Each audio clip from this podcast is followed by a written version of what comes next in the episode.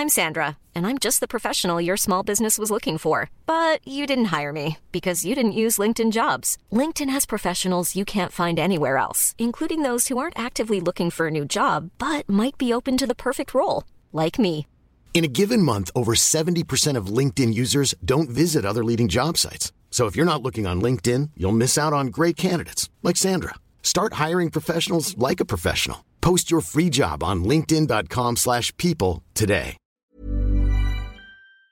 Como le hemos dado a usted la información, este movimiento de frena que se instaló precisamente por ahí en el primer cuadro de la ciudad este fin de semana, eh, pues eh, siguen argumentando que están eh, secuestrados y Alfonso Suárez del Real, secretario de Gobierno de la Ciudad de México, está en la línea telefónica. Alfonso, ¿qué tal? Gracias por platicar con nosotros esta mañana.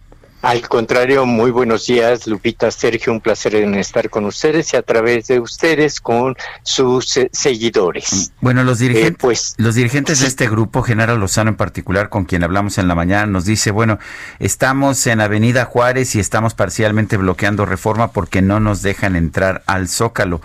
Eh, pero están generando pues problemas para todos los negocios de la zona, para quienes viven también por ahí. Eh, ¿Qué se va a hacer? ¿Se va a mantener eso también tanto como el plantón del 2006?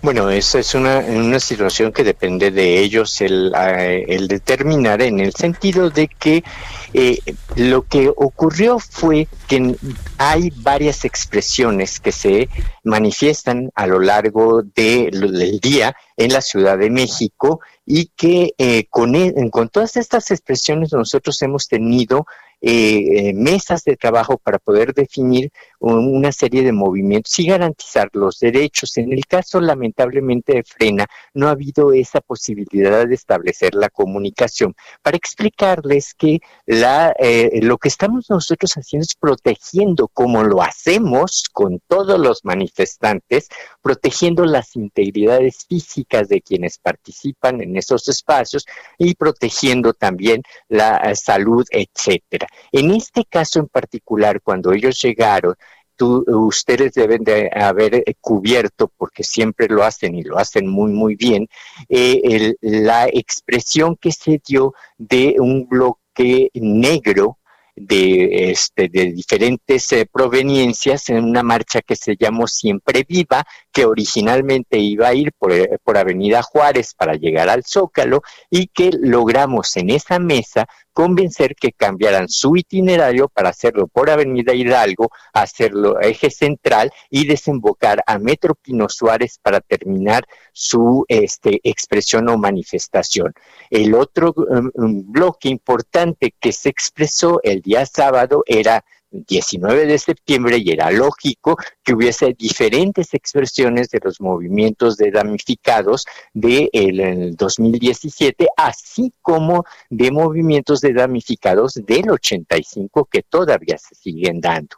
Toda esta eh, situación nos llevó a nosotros a determinar, proteger y evitar que hubiera confrontaciones entre las marchas y en ese contexto se determinó que eh, eh, ellos estaban mucho mejor resguardados en ese espacio en particular a donde eh, los tenemos y en donde han podido entrar y salir porque no se les ha impedido el paso peatonal. Simple y llanamente se determinó que ellos colocaran allí sus este, carpas, sus casas de campaña y bueno, Hemos estado facilitando, hoy por la mañana muy temprano solicitaron autorización para poner sus servicios sanitarios que habían rentado, ya entraron, ya se están colocando en la calle que ellos definieron. Nosotros les hemos estado enviando servicio médico, hay allí dos ambulancias para poder atender cualquier emergencia. Eh, si hay alguna situación de alguna eh, tensión de parte de gente que pueda pasar, estamos atentos para evitar que eso no ocurra. Lo importante es garantizar la integridad y la seguridad. Esta ciudad es una ciudad mayoritariamente este, ubicada en consonancia con el gobierno federal. Hemos estado hablando con todos los diferentes actores para que, como lo dijo el presidente de la República, garantizar el derecho de estas personas a mantenerse en este plantón allí en donde están ubicados. Alfonso, ¿se trató de, reprimir a Frena? Porque es parte de lo que están señalando. ¿Se, se trató yo de reprimir? Lo entiendo, Yo lo entiendo. Si ellos se hubieran acercado, mire, a mí me dieron un número de teléfono del dirigente. Sí. Cuando me enteré de que se puso mal la doctora Sheinbaum, me instruyó de comunicarme con él para ofrecerle el servicio de salud de la Ciudad de México y poderle brindar y atender como a, las personas que se ponen mal en el espacio público esta atención.